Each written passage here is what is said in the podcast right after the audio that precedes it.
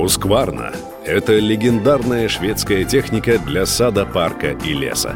Хускварна – это крупнейшая в мире компания на рынке бензопил, травокосилок, газонокосилок, садовых тракторов, райдеров, воздуходувов, снегоотбрасывателей, газонокосилок, роботов и аккумуляторной техники. Хускварна – это более 330 лет инновационных технологий и премиального качества. Инструменты Хускварна используются по всему миру и позволяют садоводам, городским озеленителям и лесным профессионалам добиваться наилучших результатов. Выберите свою технику на husqvarna.ru Только у нас. И снова здравствуйте. В эфире радио «Комсомольская правда». Я Сергей Мордан. Со мной в студии Наталья Поклонская, депутат, как она пишет у себя в Инстаграме, пока Государственной Думы седьмого созыва. Наталья Владимировна, здрасте. Здравствуйте. Рада вас поприветствовать. Так, значит, а, мы, поскольку вы здесь достаточно регулярный и частый гость, а, не будем задавать официальные бессмысленные вопросы, а с вашего позволения начнем обсуждать темы животрепещущие. А вы куда из какого числа? Расскажите, пожалуйста. Но пока я еще депутат. Это мы поняли. Да, пока депутат. И 12 октября, по идее, э, должно быть э, проведено первое заседание пленарное Думы нового созыва, восьмого. И вот э, после первого заседания я уже не депутат официально. И после 12 октября, я думаю, в ближайшие дни, конечно же, я сообщу всем, кем я стала. Ну, намекните, уже Ну, я не хочу преждевременно, потому что это не совсем правильно. А, пусть э, сейчас все хорошо закончится, а, депутатская моя а, такая карьера, эпоха депутатской деятельности завершится спокойно, и дальше я всем объявлю с большой радостью и с удовольствием. Хочу сказать одно, что новый этап в моей карьере для меня это большая честь, это мое желание, и это на самом деле очень интересно. И я этому очень рада. Поэтому хочу, чтобы все случилось, и поэтому буду стараться в новой должности показать себя с лучшей стороны и выполнить возложенные обязанности достойно, чтобы чтобы нашу Россию не, знаете, проговор... не проговоритесь, не проговоритесь. Чтобы наша Россия звучала везде и с какой-то хотя бы маленькой стороны еще лучше стала внести такую в такую каплю, может быть, ну как получится, красоты и красив, красивые ну, красоту какую-то дать э, вот э, через мою работу, через мою новую работу. Я старалась это делать, будучи депутатом, э, потому что в разных комитетах поработала. Это комитет по правоохранительной деятельности, по противодействию коррупции и комитет по международным делам.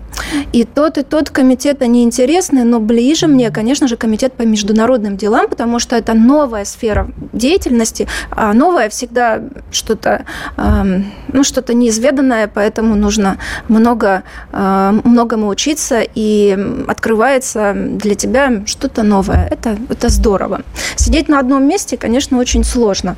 Правоохранительная деятельность, да и вообще Дума, как э, таковая именно в сфере борьбы с преступностью, это, я считаю, прежде всего, прежде всего помощник для реальных э, правоохранителей, надзорников, которые реально борются с преступностью. Дума должна помогать в этом бороться, вот профильный комитет. Мы ведь не знаем, чего не хватает, каких механизмов не хватает нашим правоохранителям э, там, для успешной борьбы с какой-либо категорией преступности.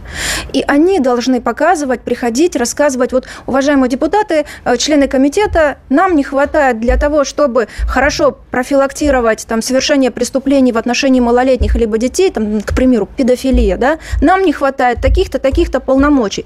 И комитет уже, принимая во внимание все просьбы правоохранителей и специальных органов, которые борются с этим преступлением, идут навстречу, инициируют определенные изменения в закон, либо добавление новых норм закона, и э, помогают таким образом. А реально, реально вот с чем-то бороться и что-то делать парламентарии ну, в этой сфере ну, никак не могут. Могут. Раз вы упомянули педофилию, давайте поговорим про это. Но, собственно, я, я вот, честно говоря, не считаю, что законотворцы должны реагировать, э, по крайней мере, вот в этом комитете на запросы правоохранителей. Они должны, прежде всего, реагировать на общественный запрос, на мнение своих избирателей. А избиратели в течение 25 лет э, транслируют, ну, с разной степенью ярости вопрос, какого черта в 96 году в России ввели мораторий на смертную казнь? То есть, почему люди, которые уже совершали насилие против детей, детей, выходят на свободу и снова убивают. И ничего с ним не происходит. И дума за думой, созыв за созывом приходят разные люди, там а некоторые сидят э, по 3, 4, по 5 сроков. Нет, ни у кого не возникает вопрос, не пора ли этот мораторий отменить. Вы как думаете, надо его отменить или нет? Мое личное мнение, я не поддерживаю смертную казнь по нескольким причинам. Но первое – это Наша система правосудия далека от идеальной. И имея огромный опыт э, и опыт в том числе по поддержанию обвинения в судах по уголовным делам, по расследованию уголовных дел, я хочу сказать, что есть судебные ошибки. Много? Я не могу говорить много, мало. Мне кажется, одна судебная ошибка и несправедливый, и необоснованный, и незаконный приговор в отношении человека – это уже много. Потому что это его жизнь, это его семья, это его будущее там, поколение, которое будут думать, что отец, дедушка, он маньяк, убийца, он насиловал детей. Это уже много. Поэтому, когда наше, наше правосудие станет более-менее идеальным и э, не будет э, судебных ошибок допускать в своей практике, вот тогда можно вернуться к разговору о э, снова рассматривать возможность необходимости и целесообразности введения смертной казни. Ну и плюс ко всему вторая причина. Я более 13 лет была прокурором, и часто в судах просила высшую меру наказания, как в Украине, так и в России. Это пожизненное лишение свободы. Угу. Вы знаете, для подсудимых вот, этот, э, вот это наказание для них честно, хуже смерти. Я была в тюрьмах, была в Черном дельфине, это в Оренбургской области. Я видела, как э, осужденные там отбывают наказание, какой контингент, и вообще для многих из них реально лучше смерть чем вот пожизненно там находиться. Поэтому это суровое наказание. И я как прокурор не хотела бы просить кого-то убить приговорить к смертной казни, к расстрелу, либо там через расстрел, либо через еще что-то, уже каким способом законодатели предусматривают. Но я бы лично не хотела этого.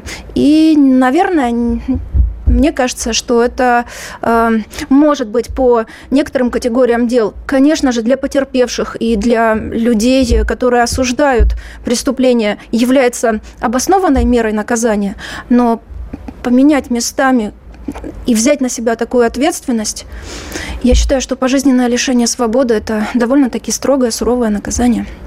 А чтобы закончить тему вот именно законотворческую и вашей работы именно в этом комитете, я хотел бы все же еще один вопрос задать.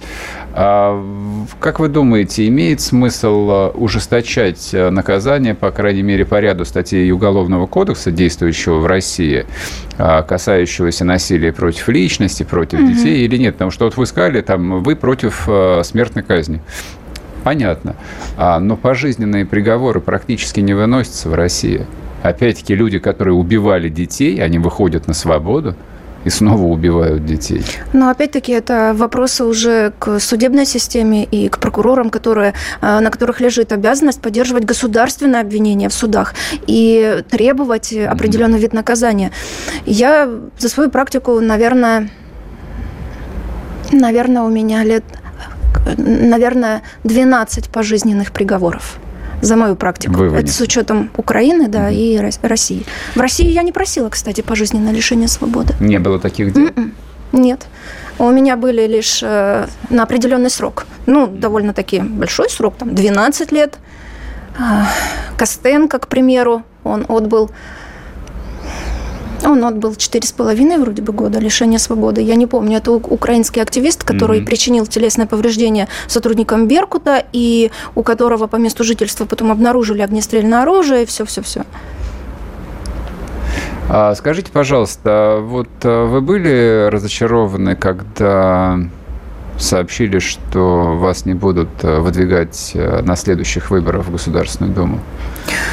Или вы испытали чувство облегчения? Я скажу по правде. Дума – это не предел моих мечтаний, правда. Я старалась э, реализоваться э, в должности депутата, делала все, что могла. Могу похвастаться не законопроектами, а реальной помощью людей. Вот э, то, о чем меня просили люди, я старалась делать, я старалась помочь, и количество обращений граждан, мне кажется, это огромное количество. Вот сейчас нужно освобождать кабинет, я не знаю, куда девать мне эти жалобы. Они везде, они до потолка, все шкафы заполнены, ну, то есть архив даже отказывается принимать их, говорит, ну, делайте, девайте куда хотите. Вот, поэтому, и, конечно, я не расстроилась. Это новый этап. Это это интересно, и я хочу двигаться дальше. Я э, не желаю ухватиться за кресло депутата и сидеть, нажимать кнопку, либо не развиваться. Сейчас короткий перерыв, не уходите, вернемся через полторы минуты. Я предпочитаю правду, правду, а не слухи. Поэтому я слушаю Радио КП. И тебе рекомендую. Только у нас. И снова здравствуйте. В эфире радио «Комсомольская правда». Я Сергей Мордан. Со мной в студии Наталья Поклонская, депутат Государственной Думы. Я уважаю очень э, тех депутатов, которые для себя увидели задачу именно вносить э, что-то хорошее, что-то полезное через э, законотворчество. Я не могу, вот это не мое. Я скорее исполнитель, чем, э, эм, чем законотворец. Да, мне нравится работать и выполнять, и соблюдать выполнение закона, надзирать за э, соблюдением этого закона. Ну, так уж, наверное, во мне внутри сложилось э, из-за многолетней работы в прокуратуре. Надзор за соблюдением, за исполнением закона. То, что касается моих коллег, которые на самом деле видят, э, видят цели и результаты своей работы в Думе и ну, наметили определенные шаги, определенные цели. Это здорово. Но все люди разные. Я для себя не вижу таких вот э, особенных э, целей именно в должности депутата. Для меня это несколько я не могу сказать, что скучно. Нет, мне скучно не было. У меня было очень много людей, очень огромные приемы, очереди, э, много жалоб, много всего было. Но да, и вообще, если посмотреть сейчас, перекрутить эм, и посмотреть вот эту пятилетку моей работы в должности депутата, то ясно будет всем, что скучно не было. А, но тем не менее, у меня есть и другие цели, у меня есть другие амбиции, и я хочу э, развиваться в другом направлении. А депутатство – это огромный опыт. Я благодарна своим коллегам и благодарна руководству Думы, э, особенно Вячеславу Володину. Он э, и депутаты, и законодатель, парламентарий, и дипломат, э, то есть и политик, и дипломат, э, у него очень многому можно научиться. Я старалась это делать. Я сделала определенные выводы, получив депутатский опыт. Э, поэтому надеюсь, что весь этот опыт э, пригодится в дальнейшем и в будущей моей деятельности. А каково вам пять лет было чувствовать себя белой вороной в этом сообществе? Ну, вы же совершенно, вы за пять лет даже близко не вписались э, в эту депутатскую культуру. Я позволю себе даже сказать не комплимент, на самом деле, а просто наблюдение. А, Наталья Поклонская была одним, ну, не знаю, там, из 10-20, я не подсчитывал, скольких людей в Государственной Думе, у которых был статус не депутата, абсолютно бессмысленный, а политика. Вот. А остальным 400 с лишним людям вот каково было чувствовать себя просто депутатом рядом с политиком а, Натальей Поклонской? Вы чувствовали какое-то напряжение, не знаю, зависть, неприязнь? Ой, нет, абсолютно нет. Люди, ну, которые... Ну, сейчас же уже можно сказать, не стесняйтесь.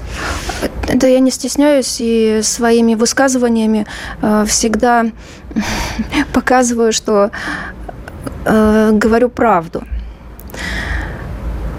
Что касается белой вороны, по мне так было бы скучно, если бы не было политиков э, и вообще людей со своим мнением, которое не соответствует и разнится с мнением большинства. Это было бы, наверное, ну, как-то пресно как-то неправильно. Поэтому, если моя позиция э, в каких-то вопросах не соответствовала, либо я упорно шла и вот доказывала что-то, то э, с чем не согласно было большинство, я получала от этого критику. Оскорбление. Открытую? Нет, не, не от, открытую в прессе, конечно. А не в прессе. А вот а, в именно в кругу, то, в кругу депутатов в кругу, да. никаких оскорблений не было, в отличие от прессы. Депутаты не позволяли себе а, каких-то оскорблений абсолютно. У меня есть свое мнение, у них есть свое мнение. Да, я проголосовала там против. Я видела, чувствовала напряжение, ну и это понятно. Я же это прошла? Прошла. Э, никаких оскорблений, никаких унижений не было. Были определенные политические шаги, были была напряженность. От этого никуда не уйдешь. Это понятно. Вы э, упомянули голосование против, имея в виду голосование по увеличению пенсионного возраста, я правильно понимаю? Да, да. Но это же, в общем, такая была совершенно выдающаяся фронта. Но я почему об этом вспомнил? Из общественной памяти почему-то это очень быстро стерлось. Хотя разговор про пенсионную реформу не прекращается ни на день. Вот я там по ежедневным эфирам а, поручусь. Там половина сообщений, половина претензий, половина вот э, напряжения, которые в обществе есть, это именно а, ну, так называемая пенсионная реформа. Это не реформа, это просто увеличение пенсионного возраста. Тем не менее, вот в этом сознании а, исключительно смелый шаг Натальи Поклонской, напомню, депутата от э, фракции «Единая Россия», вот он почему-то не зацепился. Почему, как вы думаете? Но многие даже посмеиваются в том плане, что, ну и вот Поклонская, э, да, пошла проголосовала, против, пошла, да, и, и что она сейчас? Ну, то есть это несколько даже э, иронично и печально, а может и не печально, но ведь никогда не угодишь. Я приняла решение проголосовать против, исходя из э, собственного внутреннего убеждения. Я не хотела эм, кого-то ублажить. Я не хотела показаться такой вот ярой, сумасшедшей за правое дело. Нет, только это... разозлить вы хотели уж, как кого-то ублажить. Нет, абсолютно. И, Партия и не... сказала, а вы пошли против. И не разозлить, и не ублажить. А, просто это мое внутреннее было такое убеждение, и я понимаю, что политика – это дело тонкое, как Восток. Знаете, вот, э, кстати, после этого, ну, не сразу после этого, через какое-то время, э, опять-таки, вот лично я там не мог не заметить по тональности в масс-медиа, э, вам опять стали вспоминать украинство.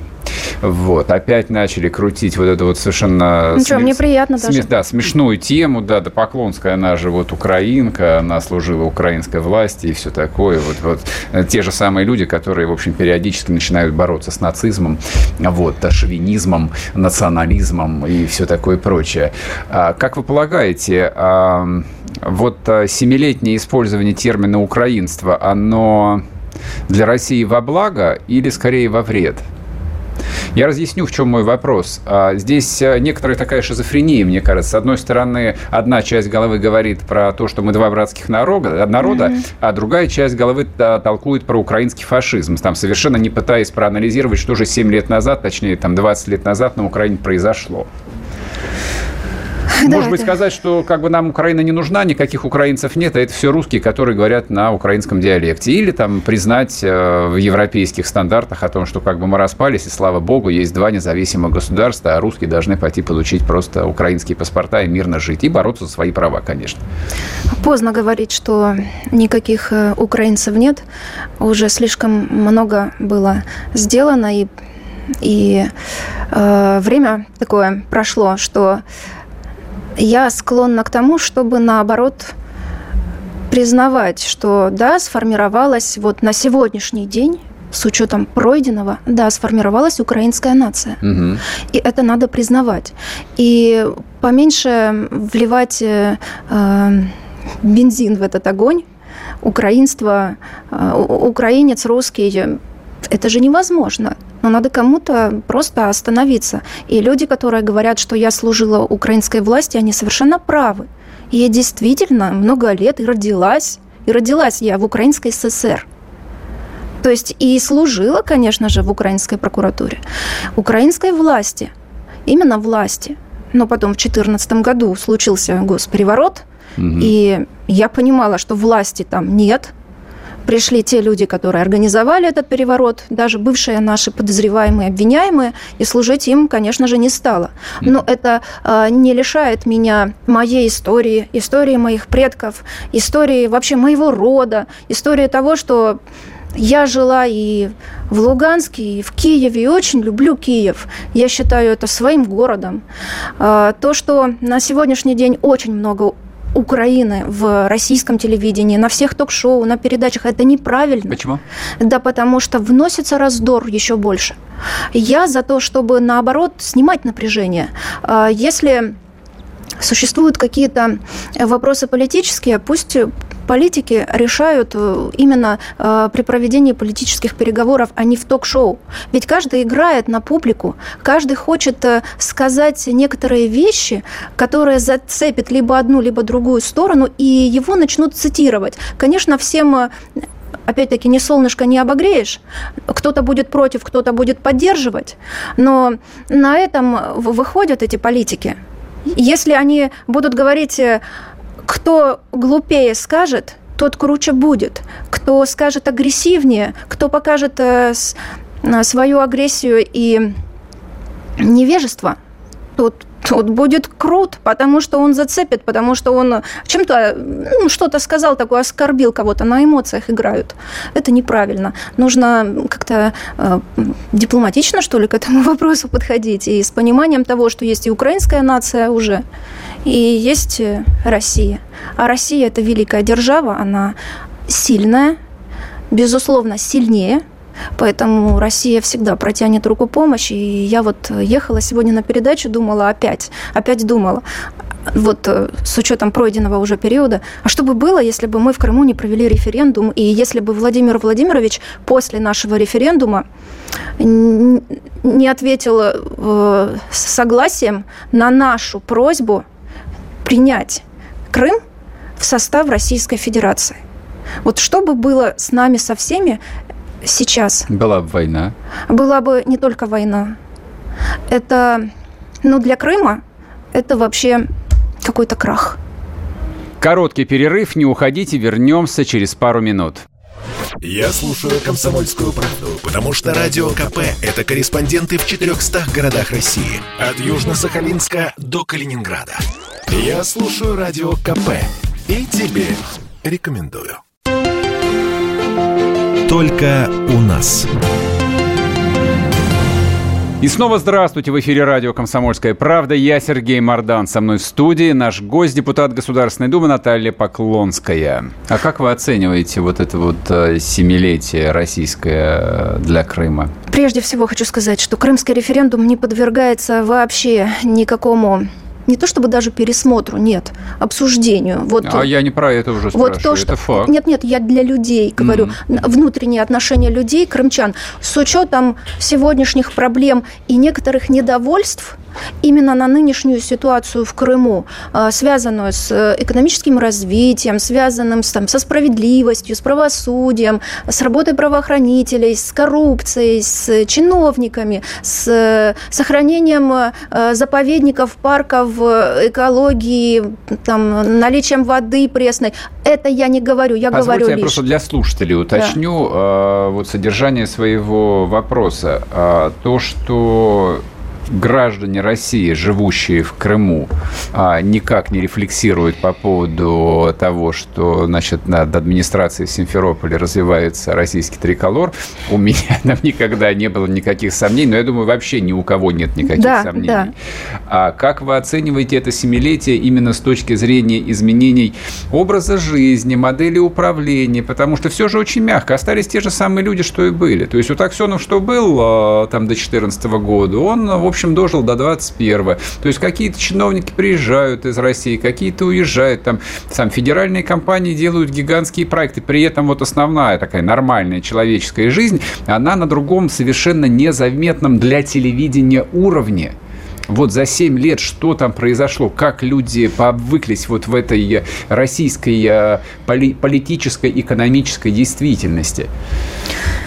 Ну, я бы сказала, что это такая э, своеобразная крымская, крымско-российская действительность, потому что Крым э, обладает э, своей именно спецификой э, внутри.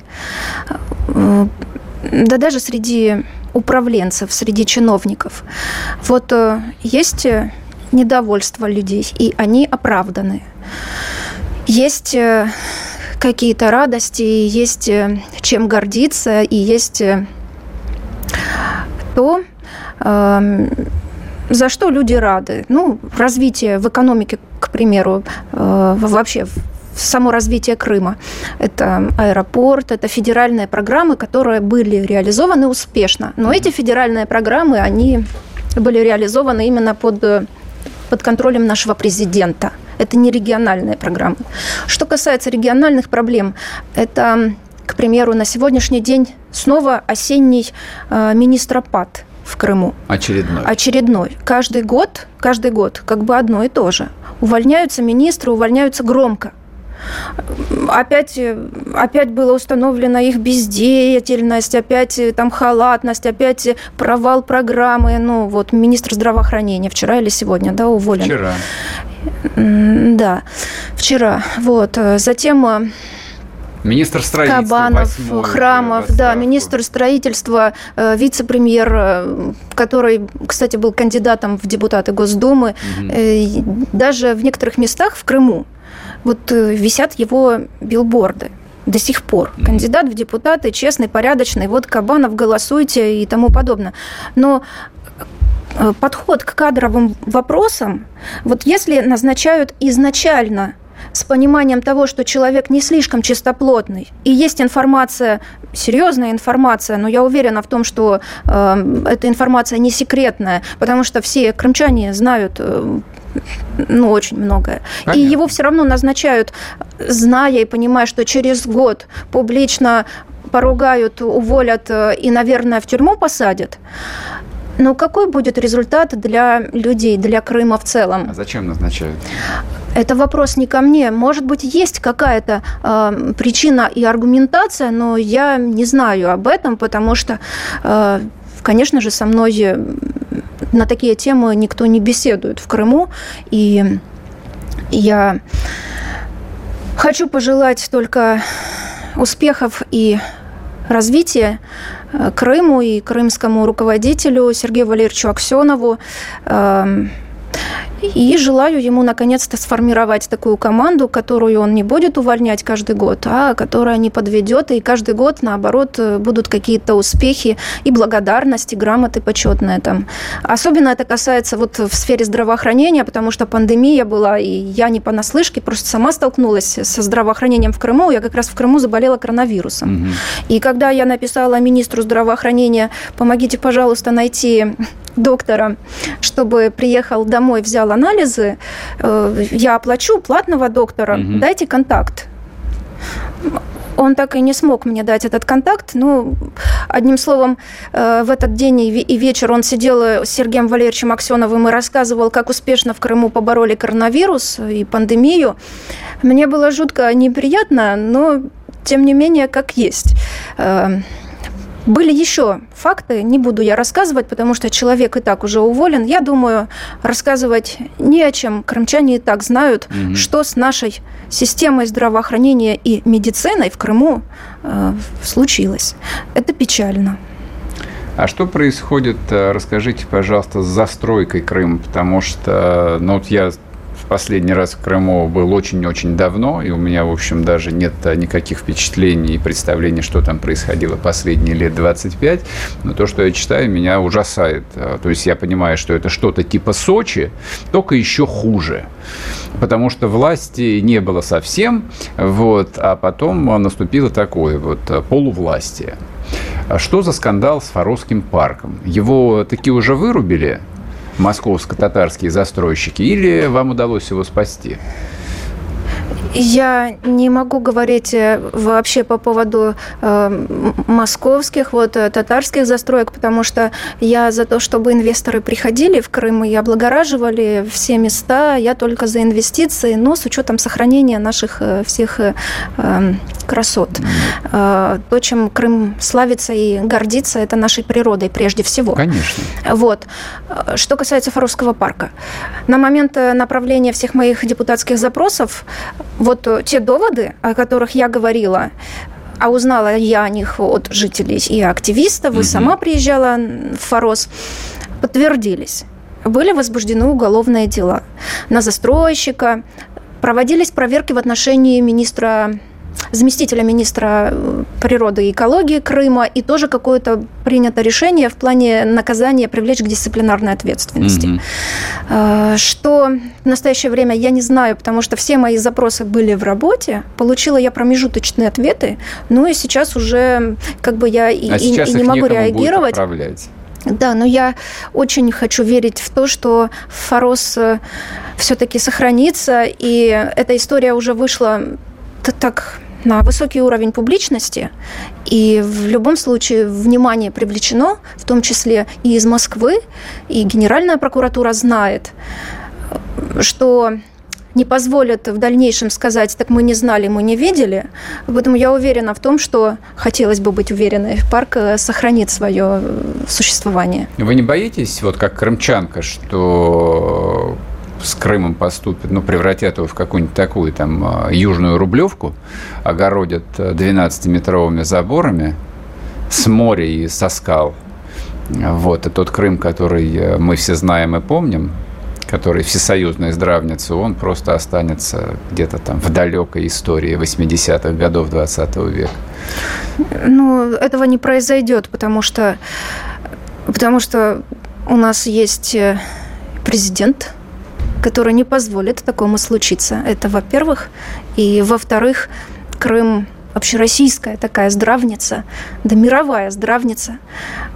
И, конечно же, он будет развиваться, но никак не закрываться. Хорошо. Давайте поговорим с вами про выборы в Государственную Думу, в которую вас, соответственно, не взяли. Слава богу, как мы выяснили. А как оцениваете эту кампанию, которая была как скандальную, как очень скандальную или как э, невероятно скандальную? Я вообще не считаю, что эта кампания была какая-то скандальная. Ну, прошли выборы, как обычно, были какие-то конфликты, были, наверное, знаете, честно, я не особо следила за этими выборами и даже не знаю, были ли дебаты там кого-то с кем-то. Вот э, наверняка были. Выборы прошли довольно-таки спокойно. Но конкурентность, конечно же, наверное, была, потому что это нормально для выборов. Э, кто-то недоволен. Это тоже нормально для выборов. Э, а так, в целом, все спокойно, все ровно. Выборы состоялись, э, с чем я хочу всех и поздравить. И слава богу, и надеюсь, что депутаты оправдают доверие своих избирателей. А вот вы, как человек, который пять лет проработали в Думе, а с вашей точки зрения, что было бы ну, целесообразнее, я не знаю, эффективнее иметь более конкурентную Думу или такую же монолитную, как она была в седьмом созыве и какой она будет в восьмом созыве? Вот скажите, как общественный, как политик, как политический деятель, вам как представляется? Ну, я бы, наверное, видела ее более конкурентной. чтобы э, было много разных мнений, позиций, чтобы, э, чтобы был какой-то спор, отстаивание. Хотя в Думе, конечно же, это все есть. Угу. И, и споры, отстаивание э, своих вопросов, убеждений. Ну, на то она и Дума. Вячеслав Викторович сказал, это место для диалога. Вот, вот так и должно быть. Сейчас короткий перерыв, не уходите, вернемся через полторы минуты. Попов изобрел радио, чтобы люди слушали комсомольскую правду. Я слушаю радио КП и тебе рекомендую. Только у нас. И снова здравствуйте. В эфире радио «Комсомольская правда». Я Сергей Мордан. Со мной в студии наш гость, депутат Государственной Думы Наталья Поклонская. Я хотел бы коснуться замечательной темы, которую мы обсуждали две недели назад. Но мы не мы с вами, а вообще вот журналисты обсуждали. Я лично писал об этом. А идея, которую я даже не знаю, источник был откуда, о том, что Поклонская станет послом Российской Федерации в Кабо-Верде. Прекрасно. Я не, задаю, я не задаю вам вопрос, а вы едете постом в Кабо-Верде, поскольку вы сказали, что в ближайшее время всем сообщите, кем вы станете. А знаете, где находится Кабо-Верде? Знаю, конечно. Кто не знает сейчас, Я где вот знал, находится Кабо-Верде. А ну да новости. Благодаря вам да, все знаете. узнали. Поэтому я уверена в том, что уже все знают. Хотели бы это. поехать туда? Хотела бы. А пожить? Поработать. Пожить, поработать хотели бы? Мне интересно все новое. Да это же глухомань страшная, э, Сейшелы, Италия, Ватикан, Рим, э, Берлин, все что угодно. Мне мы, это все мы, интересно. Мы записываем, да, соответственно, вот э, каким точкам, точкам на карте, да, соответственно, придать особое внимание. А как вы думаете, а, на дипломатической службе, это такой теоретический вопрос на самом деле, а, на дипломатической службе могут работать люди исключительно с, с не знаю, с дипломом ГИМО, с дипломатическим опытом или, в принципе, общественные деятели, люди там со здравым смыслом, рассудком и с, а, не знаю, с горячим сердцем и чистыми руками? Вот так вот. Ну, я считаю, что в любом случае нужно образование специальное – хотя бы какая-то стажировка минимальная, угу. потому что потому что дипломатическая служба это, наверное, дипломаты, они э, переговорщики, искусство переговоров. Непозволительно хамить, как mm это делается в политике. Непозволительно оскорблять там, срываться, либо обижать собеседника, оппонента, партнера, что бы ни произошло вот как у нас в ток-шоу, да, это же просто соревнование по хамству.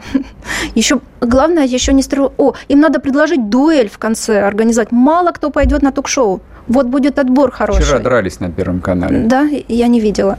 Монтян там нахлобучила поляка Якубу слегка. Ну, вот такое недопустимо. Поэтому для дипломатов, конечно же, лучше бы пройти специальный курс и ну, быть сдержанным человеком, не хамить. Тоже теоретический вопрос вам задам. А вот хотелось бы вам а, вернуться ну, в, ином, в каком-то ином статусе в Крым или нет? Или это пройденный этап биографии? Я раньше говорила, что если я в Крым вернусь, то только прокурором. А, конечно же, если руководитель примет решение соответствующее, mm-hmm. я его не обсуждаю, это решение. Вот, э, но мое желание нет, я не хочу возвращаться в Крым. Там э, все уже как-то работает по-своему, и я в это по-своему не вписываюсь. Угу. А как вам, э, не знаю, судьба русской Ангела Меркель, например? Знаете, почему спрашиваю? Потому что вот при всем при том, что гендерные квоты более-менее в России выдерживаются, особенно в бизнесе, вот это вот точно. То есть вот в русском бизнесе женщин очень много на очень высоких позициях. Вот, все к этому давным-давно привыкли, никто вообще внимания не обращает, кто перед тобой, мужчина или женщина. В политике не так, во власти не так. А, то есть ярких а, персон, а, ну, да практически нету, кроме э, Совета Федерации, вот кого там можно назвать, кроме Матвиенко, пожалуй, что никого. Еще двух вице-премьеров. А мне кажется, что такая, такой внутренний запрос э, в обществе, он существует. Ну, соответственно, общество может поверить не просто там вот женщина, потому что она женщина, а женщина, которая личность, а, яркий лидер. Вот э, мне, мне сейчас просто эта мысль в голову пришла, что Наталья Поклонская – это практически идеальная кандидатура чтобы возглавить, допустим, через год, через два, через пять ту же «Единую Россию». Спасибо за такую оценку. Мне очень приятно. Но к женщинам всегда особое отношение и пристальный такой взгляд. Думаете? Конечно. И если говорить э, о политиках, э, о мужчинах, политиках, вот яркие мужчины-политики, их тоже не так уж и много. Ну, конечно же, наш президент Владимир Владимирович, затем председатель Думы, да, Володин, затем яркие-яркие политики. Но их тоже можно перечесть. Я не хочу сейчас рассказывать, раскрывать свои тайны, кто для меня еще в России яркий политик. Ну вот, по крайней мере, а, самые-самые яркие вот мужчины. А женщин все равно быстрее запоминают, потому как э, и относятся к женщинам более, эм, более особенно и эм, присматриваются к ним еще щепетильнее, чем к обычным мужчинам-политикам. Как вы думаете, за женщину-президента в России проголосовали бы сейчас или, скажем, лет через пять? Как думаю? Вот на уровне ощущения. Я знаю, что никакой достоверной статистики нет. Ну, лет через пять я не знаю, что там будет. А сейчас э, я считаю, что наш президент Владимир Владимирович, ну, для него нет э, просто конкурентов равных. Я через не вижу. 5, вот представим себе, что наступил 24 год. Путин же говорил, что он не знает, а будет он баллотироваться на следующий срок в 24 году или нет. Предположим, он скажет, я устал, вы мне надоели все, я хочу пожить хоть немножечко для себя, для детей детей, для внуков. И... И выходит женщина. Как вариант, почему нет? А почему нет? Я ну, считаю, вот... что все возможно и женщина, и мужчина. Главное, чтобы эта женщина, либо этот мужчина, чтобы он на самом деле жил э, а России. проголосуют избиратели? То есть насколько вот наше общество является таким традиционным, то, что называется, или, как сказали бы на Западе, сексистским? Нет, я Нет? считаю, что вот эм, какое-то молодое, новое поколение, они более лояльнее, конечно, уже к этому, демократичнее, так скажем, угу. да, но и поколение постарше, э, самое важное ведь для человека это благополучие его семьи, его благополучие России, страны, э, поэтому тут уже не важно, женщина, мужчина, будут смотреть, наверное, по внутренним качествам и вообще оценивать человека, кандидата как такового. Если избиратель будет э, учитывать, что, блин, прекрасно, женщина, ну, идеальная. Вот с ней мы заживем. Вот Россия, вот все будет прекрасно поддерживать э, путь, заданный президентом Путиным и не сдавать позиции, а укреплять, усиливать, э, там, развивать все дальше и дальше. Но ведь она женщина. Нет, я за нее не буду голосовать. Я... А вот за мужика, который там рассказывает э, не болится, но сразу понятно, что он ничего не сделает это какая-то, наверное, ущербность. Я считаю, что наши люди намного умнее, мудрее и сделают правильный выбор, э, несмотря на пол кандидата, женщина либо мужчина. Главное – это развитие, это страна, это благополучие людей. Вы могли бы стать э, иконой феминизма русского или нет, как думаете? Мне вообще слово фе- феминизм не нравится. Абстрагируйтесь. Я знаю, что оно имеет довольно негативную коннотацию в русском языке. Я, в хорошем смысле. Я всегда э, защищаю права людей, э, вот, у которых нарушены эти права. И знаете, среди таких людей очень много женщин. Женщин, детей. Ну, даже если коснуться сферы насилия в семье. Это очень тонкий вопрос. Это очень проблематичный, всегда взрывной, у каждого включаются свои эмоции. Но тем не менее, что не говори, но в основном страдают женщины. А что сейчас происходит, э, если глобально взять вот другие страны? Что сейчас происходит в Афганистане? Да? Права женщин нарушены ну, грубейшим образом. Конечно, я за права женщин э, считаю, что нужно заступаться. И нельзя ущемлять э, человека. Мы не, не дикие, мы не в диком обществе, мы не дикие племена мы уже как-то развиты и ну, недопустимо ущемлять э, права женщин только лишь по одной причине, что она женщина. И эти права нужно отстаивать, защищать, поэтому если в этом контексте, да. За них политически нужно бороться, это нужно артикулировать вот в общественном пространстве, в медиа, я не знаю, там делать громкие заявления, ну, если хотите, даже на уровне Государственной Думы или каких-то других вот таких вот. Если мест. это делается с точки зрения повысить себе рейтинг и цитируемость там для пиара, то нет. А это привлечь не... внимание к проблеме. Привлечь Проблема внимание к проблеме и реально изменить подход, реально оказать помощь, да, конечно, безусловно. И я не думаю, что в России э, существует такая кричащая проблема по правам женщин, но тем не менее где-то она есть. И, конечно же, она не на слуху, но, но она есть. Спасибо большое. Это была депутат Государственной Думы седьмого созыва Наталья Поклонская. Услышимся. Только у нас.